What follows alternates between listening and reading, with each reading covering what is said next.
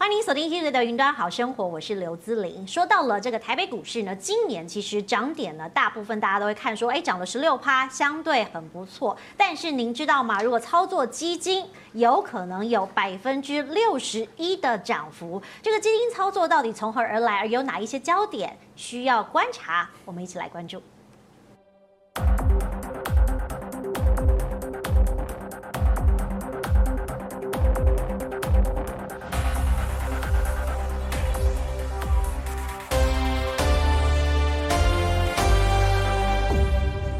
说到了基金呢，过去呢，从小到大，很多的台湾投资人都对它非常的熟悉。但是要从基金当中获利，到底要如何操作？又有哪些标的值得大家来做选择呢？今天的节目请到了两位基金专家，跟大家共同的来做讨论。第一位呢，我们要先介绍的是外称哈超马健巴辣的王仲林先生。Hello，好，夫人好，还有各位观众，大家好。好，另外一位基金达人，我们要介绍的是黄博仁。啊，大家好，我是黄博仁，很高兴今天能够在这里跟大家相见。我觉得我很少有机会上台，所以今天如果你看了这一台，一定不要转台。哇，所以真的今天非常的精彩。那当然，首先我们就进入主题哈。虽然说是一个基金操作，但是我觉得两位也蛮有趣的，因为这应该算是投资界的楷模。两位都已经是财富自由之身了，对不对？所以两位不是在上班时间的时候，哎，其实还可以做自己想做的事。好，一本是大家上班时间也可以到棚内来录影，跟大家分享一下，哎，自己在投资上面的一些心得。所以我先从我们的这个仲林哥开始好了哈。哎，大家会先很好奇啦，你为什么要叫这个外号？为什么要用这个外号在投资圈里面打滚？首先呢，这个外号呢不是我个人取的。是国人取的哦，不是不是，他他只是心有戚戚焉而已。那从我在读书的时候，当然最关键是在工作的时候，嗯，因为我们讲话说实在的，不是因为我的体型像拔蜡，虽然现在像点冬瓜，各位给我点时间，我会回来的。就是我是因为在当时在可能讲话上面来讲，可能讲话比较可能犀利，然后在讲话的时候，但我们虽然是口不念三字经，但是我们我们酸人的话，那个可能读人的功夫还不错，所以。在当时那个有一部电影叫做《最佳损友》，里面有一个人就是说他在骂人，都是骂人家香蕉你个拔蜡，嗯，所以他们开始知道哦，原来拔蜡就是在骂人，但是他们觉得拔蜡还不足以彰显我的优良的特质，再加上一个贱那个字，就是说这个双双双的一个加那个相辅相成的，也就知道哦，这个人的讲话就是那个德性。后来为什么要改？因为我女儿她终于慢慢长大，她发现那个字儿不好听。他没有办法跟大家介绍，是说我是就是他的他的小名叫做小巴拉，嗯，本来人家都是说，那你的爸爸是不是叫做大巴拉？嗯，他们说不是，我爸爸叫做健巴拉。然后后来他刚开始不太理解，他讲的很开心，但是后来其他的家长听到之后就开始，嗯，小学生投以异样的眼光。幼儿园啊，幼儿园，幼儿园。但是他后来还才回来说，爸爸那个字是不是不好听？嗯，然后我就说。不怎么优秀，然后说，那你不要叫那个名字好不好？我说好，那我就后来因为也是因为刚好是那个时候，就是我女儿就是也是嫌我胖，而女儿虽然是我的前世情人，但是她刁我刁得不亦乐乎，她会觉得是说，爸爸你好像有点太胖了。那是因为有一次泡澡，泡澡之后来讲，冬天泡澡的时候来讲话，那个本来就是水在那边，然后我一下去，因为幼儿园我还可以跟她泡。本来那些玩具都他浮在水面上去，我一下去，我所有的玩具全部出去，然后他叫我出去救他，然后我一起身，那个水位急速下降。他说：“爸爸，我好冷。”我说：“你现在到底叫我下去还是起来？”结果在那个情况之下，他才跟我说：“爸爸，你是不是真的胖了点？”嗯，我之前还跟他开玩笑是说：“你看过的财神爷哪一尊是瘦的？”是，所以今天很有分量的坐在这里。所以说我在想是说，但是因为当他有这样子的一个世俗的。审美观的时候，我就说好，你给爸爸点时间，我就开始去跑步，跑着跑着跑着来讲话，就慢慢的就觉得，哎，对超马很有兴趣，因为对我来讲，哎，跑超马跟我们在投资基金属性完全一样，嗯，就是你选择了正确的方式，执行了正确的策略，然后该休息就休息，该补给就补给，但是持之以恒，复杂的事情简单做，简单的事情认真做，认真的事情呢持之以恒的做。跑超马好像也是这样子，就是我们跑不快，我们都常常说我是以龟速均速一直持续到终点，我还是一样可以完成这样子的赛事。所以重点是目标要达成。对啊，所以说就变成是说在跑操嘛。但是最近为什么会慢慢变成从芭乐会变回冬瓜，就是因为疫情造成身材的灾情，这个是我的责任，所以我会慢慢的，当疫情开始结束之后来讲的话，我会开始恢复运动。下一次见面，我会尽量让恢复到八的身材给。是我们其实可以接近博仁哥啦，我相信博仁一直是持之以恒的最佳代表。他从年轻的时候就是每个月薪水。分一半就开始买 ETF，是这样吗？对，你怎么样变成今天可以比较财富自由的这样的身份？嗯，我觉得以投资这件事情来讲，其实你最主要的是要想清楚自己想要什么样的东西。比如说现在，我现在回想起来，我退休的这个决定跟当时的那一天来讲，我现在好像都还可以历。如果一回想，都还是历历历历在目。在那一天，就是说那一天天气很好。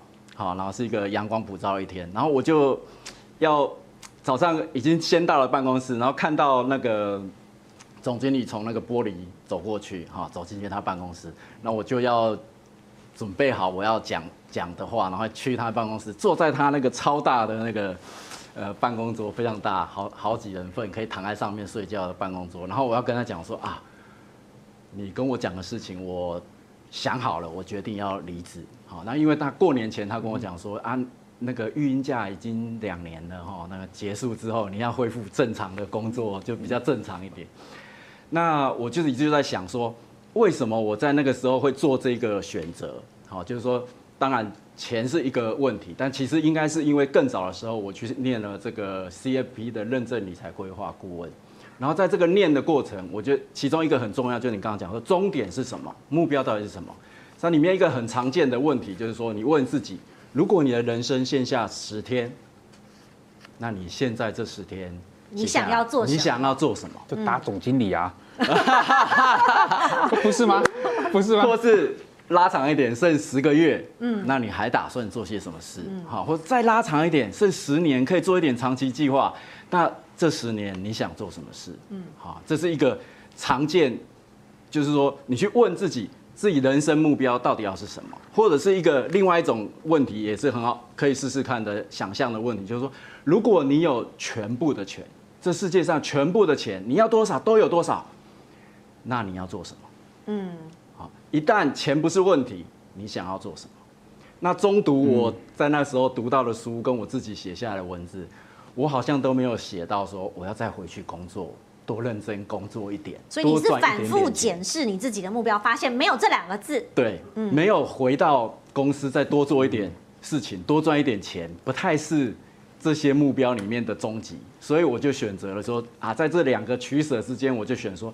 那多赚一点钱好，还是多陪一点女儿好？哎、欸，所以是不是生女儿比较好？对，生女儿好像是一个人生努力的目标。生儿子马上继续留在职场，不想看到他。对，对，所以其实两个人都有目标，那也很好，就走到今天的这个成就。那因为其实每个人对成就定义相对的不一样。好，我先请教仲林哥好了。我们在三十八岁以前，你的存款数字大约是？六千万嘛，好，那这个月末六千万，你可不可以跟观众朋友讲一下说，当初你是设立一个目标呢，还是说你经历了什么过程才累积到这个数字？呃，我常常讲说，人的运气有的时候呢，在关键时候发挥最有效。很多人讲说我运气，比如说我中乐透啦，或中统一发票，但是我刚刚开始踏入，就是在金融圈的领域去投资。是因为刚好是经历过一段一个职场的一个失利，我觉得我曾经待过一个上市贵公司的集团公司，但是我进去的时候，他刚好人在天堂，我一踏进去，他开始步入地狱之旅，所以说来讲啊，等到我准备要正准备那边要想要飞黄腾达的时候来讲的话，公司变成地雷股，嗯，然后呢，在那个时候来讲，当然是经过一阵子的磨练，那时候大时候大家都想走，但是我就是留在那边，就是等于是说好像。反正公司也不会亏，就是薪水不会欠发，所以我在那边包括就是写很多的一些报告啦，做一些研究，然后慢慢就都觉得说，哦，其实当上班薪水领个几万块，但是你的投资如果说做得好的话来讲，其实用钱滚钱似乎是一个比较好的方法。哇！所以当时其实有一点点点机运，就是说第一个我运气好，遇到了一次学习的机会；第二个就是说我刚刚好，我第一次大部位的进场，就遇到了科技泡沫的终点。是。所以在科技泡沫的终点的时候，当时我只是做了一个很大胆的决定，就是说，在我能够动用的所有的资金，我全部在不影响生活的情况之下，我现在全部在低点压下去。这一点其实对于很多人来讲的话，就是一个事后在讨论，就讲说，大家都会讲是说啊，低点我就应该要投资的部位大一点点。嗯。但是对我来讲的话，很多人都会想说啊，下次我就这样，下次我也要这样。但是当真正到低点的时候，大家会很害怕。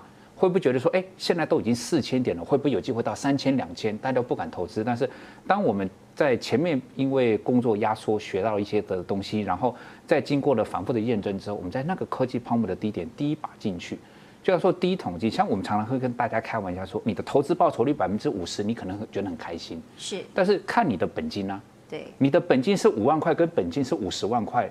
那个概念就不一样，所以我们来看一下啊，你在这个基金的投报率是五百趴，哎，好，所以大家会很惊讶说，这个就是我的第一钱，这是算我当时科技泡沫进场的时候。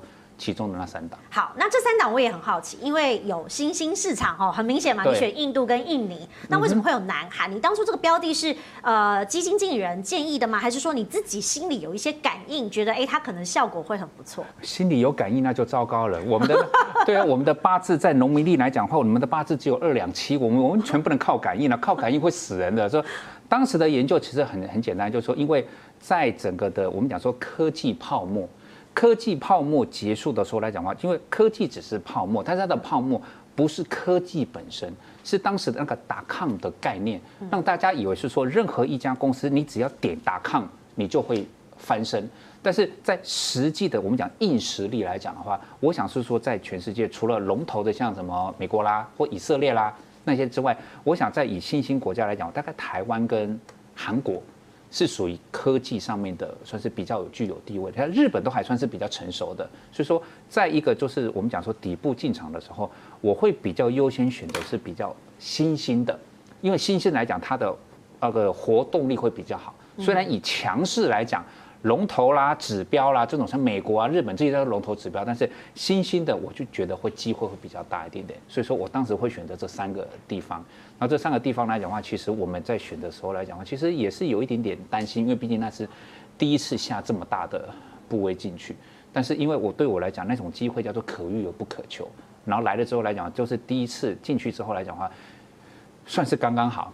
搭上了这一次的顺风车，那就等于是说，你投入的资金如果是以六百到八百万来讲的话，这一把上来，你已经先到达一个合理的水准，你后面再执行后续的进出啦，或是后续的研判。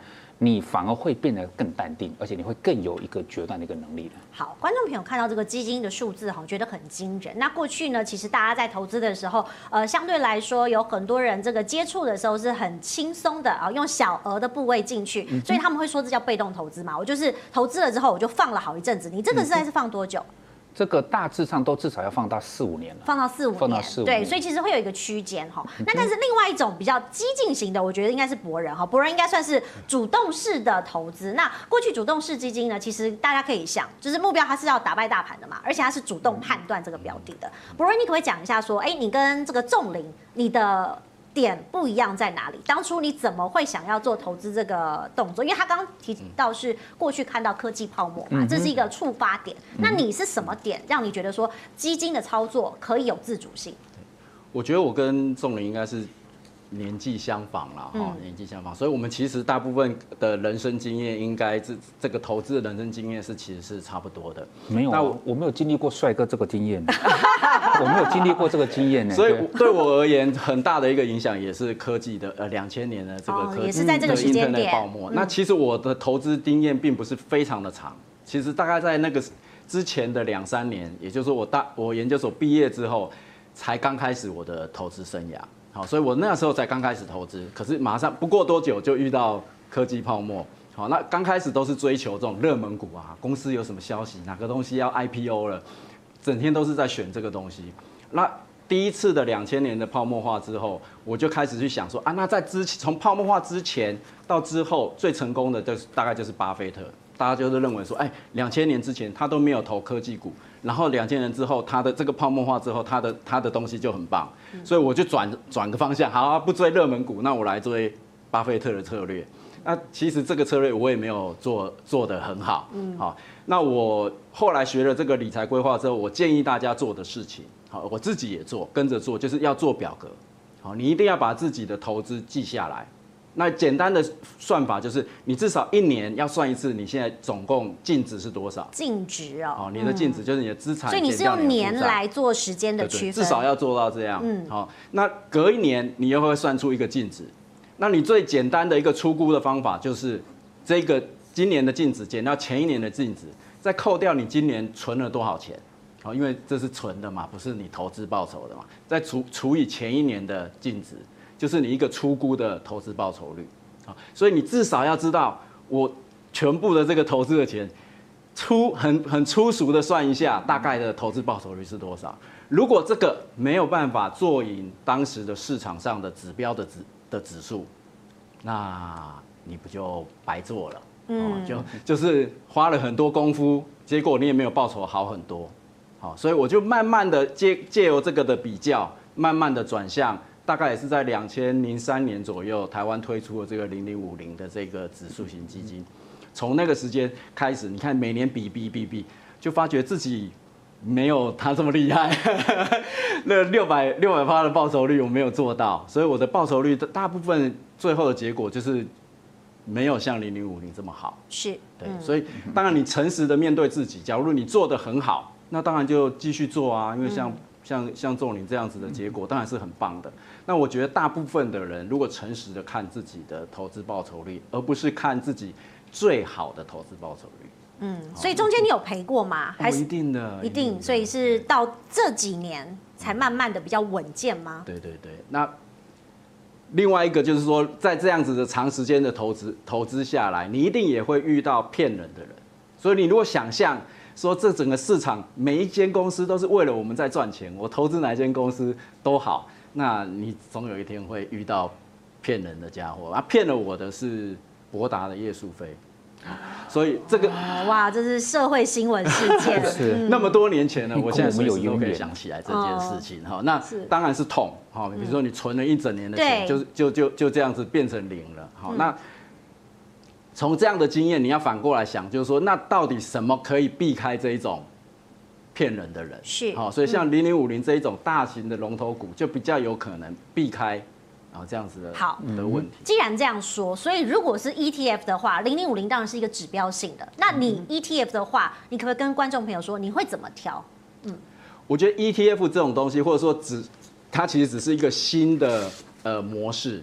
好，就是说投资的策略其实是很很早就有了。好，最早的时候完全没有基金，就是只有投资顾问跟你讲怎么投，那时候就有这个策略了。那等到这个策略在后来有了共同基金之后，就有人发明指数型基金。嗯，然后接下来有了指数型基金，再有人觉得说啊，指数型基金还不够好玩，我再来做成 ETF。其实这个只是嗯，就是衣服穿的不一样。其实最里面的这个策略其实是不变的，从格拉罕。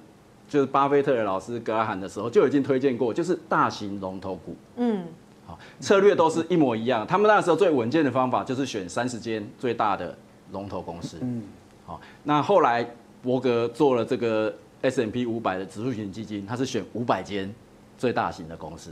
那到了我们台湾是选前五十大的公司。其实他一连串的这些策略都是一模一样的，啊，只是包装的。机器不一样哈，有的时候用共同基金，有时候用 ETF，或最早的时候是呃投资账户，由那个投资顾问帮你管理，啊，其实都是同一个策略，好，那这个就就是最好的策略了。是。那假如你还要挑，那当然就是费用收你少一点的人比较好，对，比较好心嘛，嗯、就是 做同一个策略，那收你比较少钱，你就用它这样子。是，仲林，我们来看他的投资策略哦，嗯、好像。你遇到贵人比较多哈，你好像没有这么的这个中间颠沛流离哈。我们好像在资产的配置上，在这个所谓的数字一次上去之后，你走的好像就是觉得比较诶自在一点，好，没有这么的小心翼翼。所以如果是你的话，你的资产配置的图会是长什么样子？我一般来讲的话，就我会很习惯，我会很习惯，就是说我的现金啊，我的股票跟基金，即便我再怎么看好。即便我再怎么看好，我我也会知道是说，今天在整个操作的面向来讲的话，我们应该要做一个适当的一个资产的配置。嗯，然后只是对于很多人来讲的话，就是其实刚刚古人在讲所谓的不管是 ETF 还是基金来讲，很多人都会讲就是，哎呀那些东西股票其实随便一涨都涨得比他们多，但是我常常会开玩笑，对股票随便涨都会涨得比基金多，前面麻烦再加上三个字，叫做别人的股票。啊，自己操作别人的股票，对对对对。但是你发现自己来讲，但是就刚刚不是不是讲一个很重点，如果你自己花时间去研究了股票，这当然是好事，对不对？那你研究了之后来讲，的确在你的整个的资产的一个增加的一个效果上面，真的满足了你，比基金还好。那你当然觉得，那你就继续这样做。但是当你发现都是别人的股票涨得比基金来的多，那自己的还是不行的情况之下，我就会觉得，无论是 ETF 还是基金来哈，他们基本上都算是一个比较被动的。即使是我们讲说啊，一般的主动型的基金，好像那不是叫主动嘛？但是对我们讲，那不是我挑的嘛，是基金经理人、基基金团队挑的。但是我常常都会讲是说，客人来家里吃饭，我也可以自己煮，但是我带去餐厅吃有什么不可以？对我来讲，是两种都可以。但是如果说你觉得你很享受厨房里面的乐乐趣，你也可以享受大家一直称赞，哇，你煮的好好吃，那当然没没没问题。但是当你发现你的时间不够，那你可能在外面去请找到一个口碑好，而且。就是你也去吃过的一个还不错的地方，我觉得这种方式来讲的话，本来就是一个适当的。对，所以两位其实都有一个共同的概念，就是说，哎，我们相信龙头，相信这个知名品牌一定有它背后的支撑，哈，就是一定说，比如说呃基本面啊、现金流啊，让大家可以操作的比较稳健跟安心。那如果是你的话，会不会有一些经济上的指标让大家来参考？哎，你会跟着做？对我们来讲，我们一直强调一件事情。当我们已经从金融圈退伍、退下、退下来，我们就叫做散户。散户来讲的话，散户只有两种，叫做一般散户跟优质散户。优质散户就在说，你知道自己在干什么。就像各位这个东西，各位你们每一个月都会看得到，嗯，叫做景气对策讯号。那景气对策讯号来讲话，你看这六个字的中文，你不就是知道景气一定有好有坏？是在有好有坏的情况之下来讲的话，那请问一下。当你在所谓的景气，就是我们既然想要做低买高卖，假设你单笔投资来讲的话，你希望做低买高卖的一个动作，那是不是代表说你会挑在景气很热络的时候再去买吗？不会吧，一定会就这呃，在景气在低迷，因为景气会循环，市场会循环。当整个的景气在处于低迷的时候来讲话，如果你以单笔投资，这个时候进场，会不会远比画面上面的右边会让你更安心一点点？那如果反过来，今天如果你说的是做定期定额，定期定额来讲，是不是代表说，假设你是从就是红灯那边地方开始做定期定额，是不是很多人你会发现投资人很多人有这种强项，一进场都是高点，但是你是定期定额，你就不用怕。如果说你是在比如说在红灯的时候你是扣三千，当它到了黄红灯的时候，你是不是代表说，诶，当景气有点点下来一点点，然后呢，市场也修正一点点。当你的定期定额在这个阶段来讲，你到底是应该逃还是应该加码？其实你应该知道要再加码。所以说，今天如果是你是做单笔，你选的是蓝进红出；但是如果说今天你做的是定期定额来讲的话，其实你即便是在红的时候进场，你经过一个微笑曲线来讲话，你善用你的投资决策，即便你真的不小心在红的时候定期定额进场。买基金也好，买 ETF 也好，你逢低加码，持续的降低你的持股成本，然后呢，增加你的单位数或者是你的股数来讲话，你这整个策略来讲话，你依然还是可以做得很好。这个东西都是每个月都报章媒体不用钱你都看得到的东西啊。其实我们来看这个表，因为我相信观众朋友，你是看这个所谓《经济日报》《工商时报》，你每次在某一天的标题哈，或者是半版的头版，你都会看得到。所以其实它是一个参考指标，也是一个时间点的象征。那当然，另外一种就是所谓的定期定额，你就不用担心，这是以一个投资经验的参考。那如果说呃这个指标性的数字，我回到我们博人身上哈，博人刚刚有提到零零五零，其实也有很多观众朋友是从一开始这个基金的这个数字。跟稳健度，甚至有时候看技术线型。以零零五零为例，你会怎么来观察？我自己对这个零零五零也是做过很多测试。好，除了定期的买它以外，然后也尝试想要买高一点，呃，买低一点，卖高一点，然后再买回来。但是我要讲说，我都失败了，所以基本上这么直白啊？对，我每次想要卖卖高再买低回来，都是卖低然后又卖高，卖又更高的。你那时候可能还没有认识仲林，也许他的方法也也会有用，但是我自己的的尝试是失败的经验与为多啦。比如说，我们来看像这样子，一个从从这个两千零七年、零八年这个这个 dip 下来的这个地方要上来，其实真正能做到的大概就是 dip 下，就是下来跌下来的这个时间可以多买一点。好，那中间因为它这个起起伏伏、起起伏伏很多，你其实很难明确的知道说到底怎么怎么在时间哪个时间点或哪一年的哪一个月份你要进来出去，我是觉得到最后我是觉得很难。唯一能够真正做的大概就是跌低了以后。然后赶快多买一点，而且千万不要在跌低的时候卖掉。那这也是通常，如果你有一个好的顾问或是好的朋友，能够给你的最好最大的帮助，就是在这个时候千万不要出场。好，就是在那个股市跌到最低的时候，千万不要在那个时候出场。假如你买的是零零五零这样子的的东西的话，哈，因为它本身就是一定不会完全不见。好，而不是像说有的有的公司会在景气变得很不好的时候，它就倒闭了。好，所以在一个不会倒闭的东西，你在这种下跌的时候，你只有加码，而是绝对不是出场。好，那其实我不是很有很有机会上上节目了哈。但是比如说像去年二零二零年的六月，我也上过一次。好，那那一次大家都问说那时候到底该不该加码？我就是很肯定的说，绝对要加码。好，那。这种这种时间你能不能够掌握得到？就是说，呃，他在谷底的时候，一定是会有呃很多新闻，嗯，好，然后当然有很多恐慌的新闻。可是你这时候很难，就是要有经验啊，要有读书，要有很多人旁边也要有同样性质的人跟你讲说，没错，就是这个时间，千万别走，一定要继续一继续凹下去。好，在这这样的时候，那扣除这个。标的，我有一个我是知道知道有效的指标，但是我从来没有靠它赚到钱过。哈，这个是一个，这这是一个呃美国公债指数的反转的指标。你看殖利率曲线哦，你怎么看啊？嗯，这个人很厉害，哦，他是一个，我觉得他应该要得诺贝尔诺贝尔奖的，但是他还没拿到。哦，那他的他的他的论文是写在一九八几年。所以一九九八年，当我第一次开始这个投资的时候，其实已经听到过他的这个理论。好，那他在那个时候写他的论文的时候，博士论文的时候，他的他他看到前四次的衰美国衰退都预测成功。好，所以他也很害怕。那前四次都成功，后面几次会不会成功？那到目前为止，后面的三次也都成功了。好，也就是零零八年的，然后呃。两千年的、零八年的跟最最近的这一次，二零二零一九到二零一二零二零这一次也也预测成功，所以它这个指标是真的蛮准的。但是我从第一次听到我就不信，第二第二次听到还是不信，觉得他没有百发百中的，对，觉得觉得有有这么准吗？这东西有这么准吗？那但是有人信了，所以有信的人他也成功的。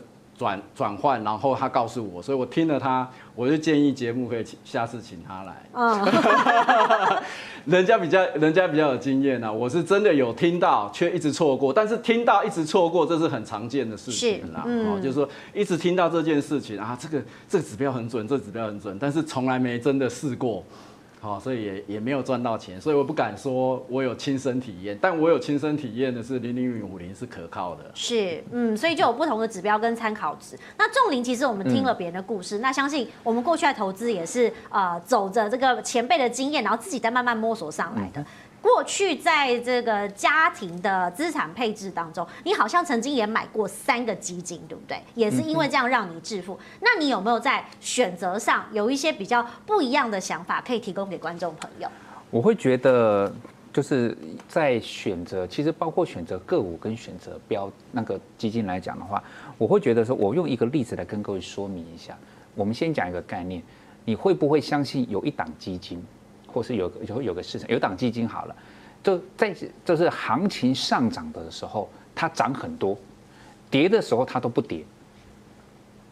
这个会有这种基金呢？听起来很像神话。就是你你如果有这种基金来讲的话，你应该有两种状况，一个就是你宿醉没醒，一个是喝到假酒了，你才会有这种幻想。所以说，怎么会有一个基金涨的时候它涨得很凶，跌的时候都不跌，不跌。嗯，所以说来讲的话，那既然知道说，当今天这一档基金它会有类似像所谓的涨跌的那个特性很明显的。那我们就来试试看。上证我特别挑最近这个全世界里面大概最烂的一个一个一个市场，但是你想想看，当你在所谓的在这个一个底部的进场的时间时间点的时候，其实这个时间点其实有点点刚刚好跟那个刚博人切的那个时间点其实蛮类似的一个时间点。当你在这边的时候来讲，比如说我要挑基金，我怎么挑？在这边来讲的话，其实各位善用一下优质散户的特色，有一个网网站叫做投信投顾公会，不用钱。嗯，投信投顾公会里面来讲，它里面有包含台股所有合法上架基金的呃叫做绩效评估，所以说有李博的版本，也有诚信那个诚信的版本，是就等于是说，当我在准备进场的时候来讲，我希望挑的是什么个股，什么基金，其实我等于是在评估，就是在有一段在跌的时候，当。指数在跌，指数在跌的时候，这档基金它的跌幅比较大，很多人是不是就会啊，糟糕啊，这个基金跌得这么惨，好像不能买。但是在涨的时候来讲的话，其实它的涨幅也会比较大。所以当出现一，比如说我们评估了一段上涨的时候，把那个基金的排序嘛，就等于是，比如说第一名涨多少，第一名涨多少，我们把它排序排下来。然后呢，在跌的时候来讲，我们是变成倒着排。嗯。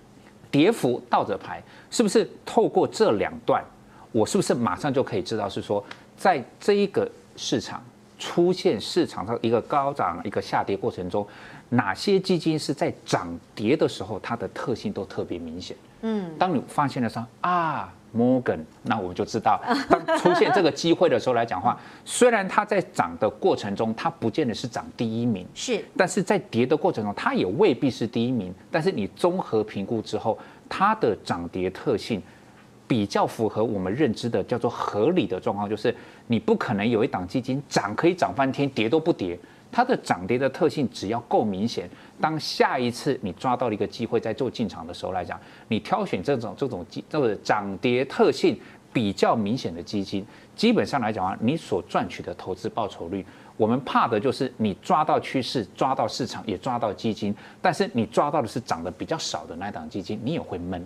所以我们会用这种方式来讲，其实花一点点时间，然后透过免费的投信投顾工会的网站，你可以做一个简单的排序，就是说，其实像我每个市场都是这么挑，挑印度也好，挑印尼也好，挑南韩也好，甚至我们挑所谓新兴市场，我们都是这样挑，就是在一段上涨的过程中，谁涨得多一点。在一段下跌的过程中，谁跌的多一点点？我把它综合一下，我大概就会知道。那你是去每一个市场捞它的第一名而已，还是说你会前三名都捞，然后看这个涨跌幅最大的，再把它挑出来？我通常都是先捞前百分之十。哦，百分之十。因为不同的市场，像譬如说像像譬如说像南韩啊、巴西，他们在台湾的上架的基金个数相对少。我不太可能挑到十档，因为他们搞不好总的也没有十档，所以我大概如果说它像像美国啦、中国啦这些都比较档数多，所以我们大概是挑百分之十在里面去做一个交叉比对，比对之后来讲的话，我到我到现在好像也还没遇到过什么上涨第一名，跌也就跌第一名，好像也没那么刚刚好，但是它很有可能是上涨的时候是前五名，嗯，下跌的时候也是前五名，我说啊，就你啦。哦，那就你啦。然后基本上来讲的话，当然我们先看一下，就是说它有没有什么特殊的状况。但是就我的经验来讲，当我们挑到这种基金来讲的话，第一个它的基金规模相对都大一点。它比较不会是那种基金规模就十亿、二十亿，因为大又相对稳健一些。对，就等于说我们其实基金我们不怕它倒，我们怕它基金公司倒啊。是。对啊，所以说来讲的话，基金它的规模相对大来讲的话，对我们来讲它是某一种形式的保障。嗯。所以说在这种情况来讲，是我比较愿意相信说，不是专业法人，但是我们是优质散户。我们一样可以做得到的一个动作，我会觉得这个方法我用到现在来讲，我觉得相对轻松，但是我还是会投入点时间去研究，但是研究出来来讲，它不会花我们太多的时间。嗯，所以既然是优质散户，我也要问一下博仁哥，你的优质散户的法则是什么？你好像有整理出三个五十的这个投资法则。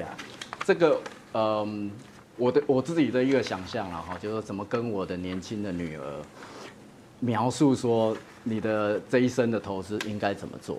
哇，他这么小就有这个概念啊！嗯，我希望我可以讲得通。好，我不太确定他能不能听得进去哈。但你先做一个思想的实验，就是说，假如你的人生从三十岁开始存钱，那你要存到六十岁的时候退休，然后从六十岁退休之后花你存的钱花到九十岁你死掉，所以你存了三十年，你要花三十年。好，那你的储蓄率应该要多少，你才能够很安安全的达到这件事？先假设投资报酬率是零好了，然后通膨也是零，嗯，好，就是这两个我们都不要算。那光是存钱，你如果呃去计算起来，大概是这样这样子的表了哈，嗯，所以计算起来，反正答案就是五十。百分之五十是应该很好算出来的，好、就是你应该在你的有生之年，假如你先做到了存百分之五十，就是你可以控制的这件事情，就是你存百分之五十，只花百分之五十。你从几岁开始存百分之五十的薪水到你的户头？我们就说假设三十嘛，假设三十，假设三十，这是很理想值啊，因为我觉得一般人不太能做到。那我是因为已经过去了，是根本做不到。我的我的建议是觉得，当然一开始真的是难。好，你如果一开始二十岁出来工作，二十几岁出来工作，你说要存百分之五十，真的是难。所以我说计算就不要从二十开始算嘛，哈，你从三十开始算，应该是有机会的。就是说你继继续过你的大学生活，在你三十岁的话，好，那你应该是有机会存到百分之五十。好，那一旦储蓄率是这样，那你只要剩下来，因为我们投资报酬率其实是不可测的，好，就是以我的逻辑或想法来说，你不可以预测。到底投资报酬率是多少？因为不知道市场给你多少就是多少了，因为我们就是买市场嘛，所以市场给我多少报酬率就是多少报酬率。但是你要怎么相信？你要相信市场给的报酬率会超过通膨。好，这是不太合理说达不到的。是，好，就是说一个全部的最大型的公司，它每年赚的钱。连通膨都赶不上，那就没有必要投资了。对对，他没必要经营那间公司了嘛，哈，所以这个不太可能。然后就是说赶不上是不太可能，但只要超过，你就一定会提早退休了。嗯嗯，好，所以基本上你储蓄率只要能够做努力做你可以控制的部分，储蓄率拉高。那另外一个就是说努力做你可以做的事情，是把你的事情做好，就是你在什么工作上把那一个做工作上要做的事情做到最好，你是第一名了。记得跟老板说我是第一名，请加薪，或是给我公司的股票。但通常都不会实现，这很难讲，所以才离开公司。所以你也可以换公司啊，是就是说，呃，你已经觉得你做的很好，很努力，然后你也达成你你设定的很多的目标，可是公司不愿意带你更好。好，那他也许觉得便宜一点，一样可以做成这、嗯、这件事，那也没办法。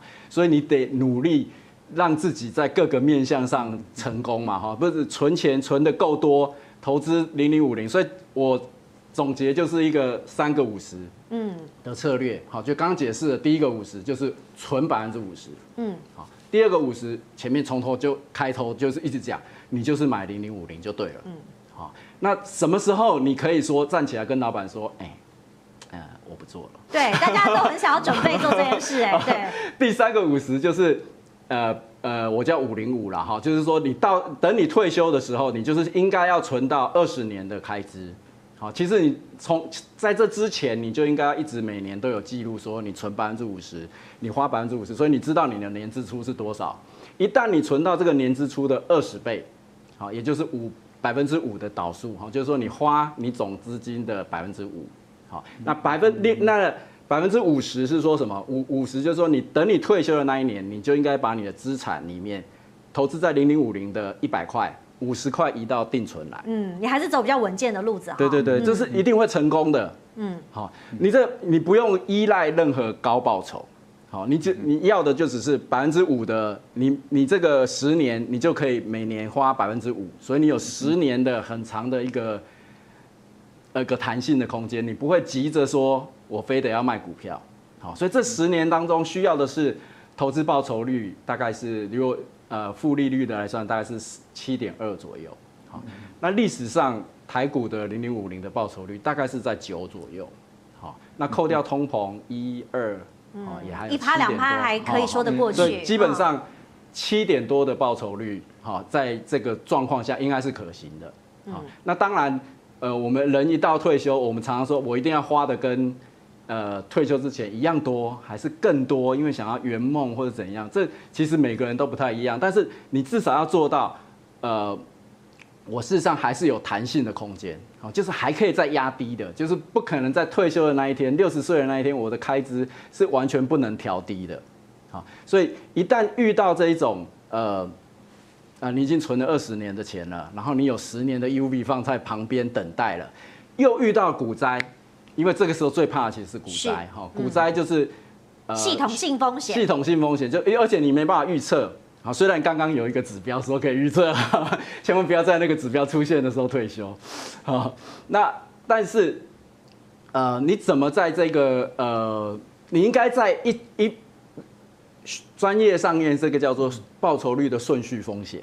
好，就是说你在最有钱的时候出现报酬率最差的那种状况，就是说你最大的部位在股市里，结果在那个瞬间出现。报酬率最差的那个那个年报酬率，那一旦出现这个，你一定要凹下去。就像我刚刚讲的，就是你。它已经跌到谷底了，你千万不要在那个时间卖。对，但重点是零零五零啦，如果其他的股票可能不是这样对对对，当然其他的就不能，就这这个策略完全是基于在前面两个五十你都听话了，是，所以第三个五十你才能够说很安稳的说，当我这十年只要遇到下跌，我一定要补进来，然后同时压低自己的支出，不然你没东西补嘛哈，你。所以你的支出能力一定要有一点弹性，不能说很硬的说，我一定要花到百分之五，好，那也许是百分之五到百分之四或者百分之三，我都还是可以接受的的花钱。特别是那一年突然股灾了，你怎么可以说那一年我还是要花一样多的钱？好，就像呃，COVID-19 啊或者什么这种，就是你要留一点余裕，对对对，在很在整个气氛都很不好的时候，你当然是会留一点嘛，哈，那这也很正常，大部分的人应该都做得到。那在这个时候，你就应该加码，好，在再让它回复的时候容易一点，是，好，所以基本上这个这个模型就是我觉得可行的模型，嗯，好，希望我女儿会看到。其实也有女儿哈，我们在教育小朋友的时候，当然都希望他投资有方嘛。可是我不知道每个人可不可以做的这么彻底，像博人一样，可以这么的精实哈，有点像是铁血将军的概念，就是我们要很确实的去落实，才有可能达到这三个五十的标准嘛。那如果以你自己来看，因为我们都是要接受人性的考验哈，我我们你是怎么样去操作这个所谓的退休概念？基本上我，我 我的退休概念跟我想要传递给我女儿的退休概念是完全不一样的。我先讲我的，对我来讲的话，其实很多人也会觉得是说啊，就说啊，仲林啊，你怎么怎么啊，大概存了多少钱啊？退休怎么样？我会跟他们开玩笑讲，是说，如果说当大家都有在养儿育女，但是很多人他们都会把说儿女未来买房子的这件事情都算在自己头上。就等于说啊，我想要帮我的儿子，我想帮我的女儿也买栋房子，因为房价越来越贵。是，然后你就会发现说，你原本来讲的话，我们假设说今天呃，不假设身体不健康嘛，你在身体正常的情况之下，你大概每个月不管是用火星文的叫做什么所得替代率，还是说你每个月大概花多少钱，其实你大概心里有数。你说你一个月来讲的话，随着年纪的增长，你的在吃的东西来讲的话，你会吃的越精致，但是数量会减少。嗯，所以说你的花费其实你大概心里有数，你也大概不会像以以往说，好像三天两头就是买衣服啊、买鞋鞋子怎么样。你这个花费其实你可以很清楚知道。所以你比如说加呃你的什么退休金啊，或者是说你的储蓄啦，或是一些投资来，其实本来应该是足够的。就退休来讲的话，或许大概一千一千二，我觉得很多人大概其实就已经足够。但是他们讲说啊，这样子啊不行啊，这个大概在台北来讲，大概买间厕所可能都还不够。北北 key 啊，尤其最近好，对不对？连南部都长成这样。所以说他们就会觉得说啊，这样子不行，那以后我的孩子怎么办？嗯。但是我都当我在跟朋友聊天的时候，我都会讲，就是说当初你在买房子的时候来讲的话，你是跟家里拿过一分半毛吗？他们讲说，哎，马西伯内，对啊，也是自己赚，也是这么拼。我就说，那你就要把这种优良的传统传到孩子的身上。买房子是你家的事情，嗯，是你家的，小孩自己的事情。对，就是等于是说，今天甚至来讲，或者说今天小孩子要买房子来讲的话，当父母在帮孩子在买房子的时候来讲，我当然会希望买的离自己近一点点。但是有的时候就会遇到一点点所谓的所谓小小尴尬吧。因为可能你孩子他发光发热的地方，不见得是在你居住地的地方。这个时候来讲的话，他走也不是，不走也不是。但是我会觉得说，在规划自己的退休生涯的时候，我一个比较大的前提就是儿孙自有儿孙福。嗯。然后呢，我只要让自己的身体健康，不要成为儿女的负担。我觉得这样子就是一个很退休的一个最核心的一个基础，就是不是留多少钱给他给他们，我也不是说好像要帮他们买房子，而是说你留给他们是一个就是身体健康、心情开心的父母，让他们在任何地地方挥洒他们的色彩的时候，不用担心说父母在家里面会不会好像。变成是他们在嗷嗷待哺，然后我不能离开他们。我觉得在这种退休的一个概念上来讲的话，你如果愿意接受的话，你的退休的储备的资金其实相对会少一点点，压力不会这么大。那对于我对于我女儿的退休的来讲的话，其实第一个我跟博人完全相反，我我我并不并不会要求或者是期待我的女儿她能够走投资理财的这个路线。因为我对我因为你已经存够了，是这个意思吗？呃，因为我会觉得是说他也许有他的理想，嗯，然后他的理想来讲，就是我当就是说以身为他的父亲为荣，所以说来讲的话，在他的成长过程中来讲的话，他有什么样的需求，我尽量的去配合他，满足他。然后他以后来讲话，就是但是你说我有没有点私心？当然多少还是有，大概是小不拉，大概差不多诶，大概几年前啊，三年前吧，他有跟我要过一一个生日礼物，啊，我答应他了。就是说，就是我要跟我刚刚的那个东西结合在一起，就是说，我会帮他开一间叫做小巴拉咖啡厅。哦，这是真的要开吗？哇，这爸爸很伟大。对，就是我会帮他开一间小巴拉咖啡厅。那小巴拉咖啡厅来讲，他在里面不无论电影的生意好还是坏，我们讲一般正常款，这个就叫做他会有一笔叫叫做所谓的稳定的收入。是。那稳定的收入来讲的话，目的不是为了让他就是住进地堡，嗯，而是说让你在。追寻你自己的梦想的时候，就像我讲说，他有可能会去做公益团体的一个，他不能是义工，但是薪水相对偏低，但是那是他的志愿，嗯，他很开心。我是他的父亲，我支持你，但是我又不希望你饿死，所以说来讲，有一间小巴拉咖啡厅，他的收入就会是你未来的一个某一个基础，但是这个基础会不会让他的退休的生涯会得比较好？不会，但是我会知道他。是快乐的，对，他会快乐。其实快乐是钱买不到的。我们刚刚讲说资产哦，健康也是一个非常重要的资产。所以如果要进行资产盘点的话，我要请教博仁哥哈。我们刚刚讲了这么多的概念，如果说哎，大家真的要自己，我们要开始进行所谓的投资，或者是不管基金管理、股市管理等等，呃，借鉴两位的经验，你会怎么样建议观众朋友来说？哎，我们要怎么盘点？对，呃，我觉得从理财的这个角度来讲，这是非常。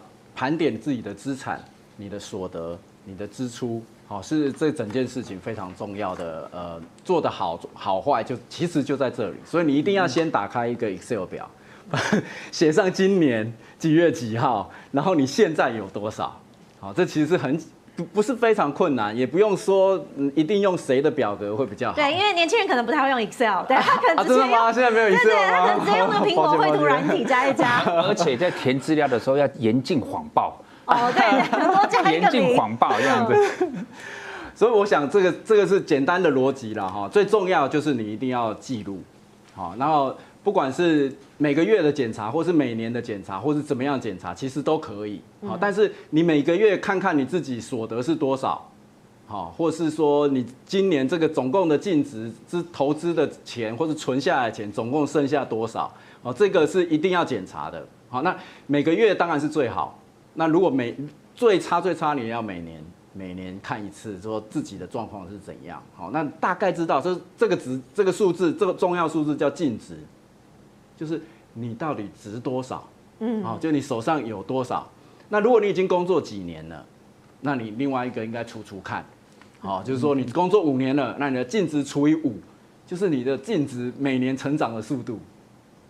好，那如果这个速度看起来不太理想，那你也应该要好好好好看看到底哪里出现问题了。哈，所以这或者是你自己的薪资跟你的投入的时间之间比例到底对不对？好，我的意思是说，你要选择你喜欢的工作，但是你既然在工作，你也是要选时薪高的，是，或是效率高的，投资报酬率跟效益要注意。对对，你总是要在这几个事情上面去选。那或者是说，我现在学了这个，大学学这个，然后研究学学学这个，我下一个公司该去哪里是最有杠杆？最近那个，比如说像张忠谋，他做了一个演讲，很值得听。如果你还没听过，你一定要去听那个演讲。你去瞄，你去看他的工作的生涯，他也是很有策略性的。他先做了一间半导体公司，发现他不是这个行业最厉害的，所以他三年之后马上跳进去他认为最厉害的公司，而且他应该已经发现他要做什么事了，所以他一进去之后马上就建大功，然后就被拉拔说：“好，那我我请你去念博士，回来就让他当主主管了。”所以这种变化就是说。你到底怎么样去抓准在你的目、你的身体周遭播有值得做的事情？怎么样去增加自己的杠杆？好，所得增加。那如果你从投资的角度看，你就是买了以后，你就要尽量的放长。刚刚他有讲到，至少五六年是一定要的。好，假如你做了一个判断，这是一个好的公司，好，不管是基金或者是个股，我自己的做法是个股，你一定是要放长。好，哎，那什么样时候要走？走就是说，你觉得你写下来，因为你投资你应该要记录嘛，哈，我哪一天买了什么东西，因为我判断什么事情，结果它不对了，好，或者是说它崩坏了，好，跟你想象完全不同，所以你就应该卖掉。好，所以其实在这个时间点的选择非常的重要，也非常感谢两位基金达人呢分享这毕生的投资经验给观众朋友，希望大家呢都有所学习。更多的这个投资理财讯息，也请您继续锁定。我是刘姿玲，我们再会。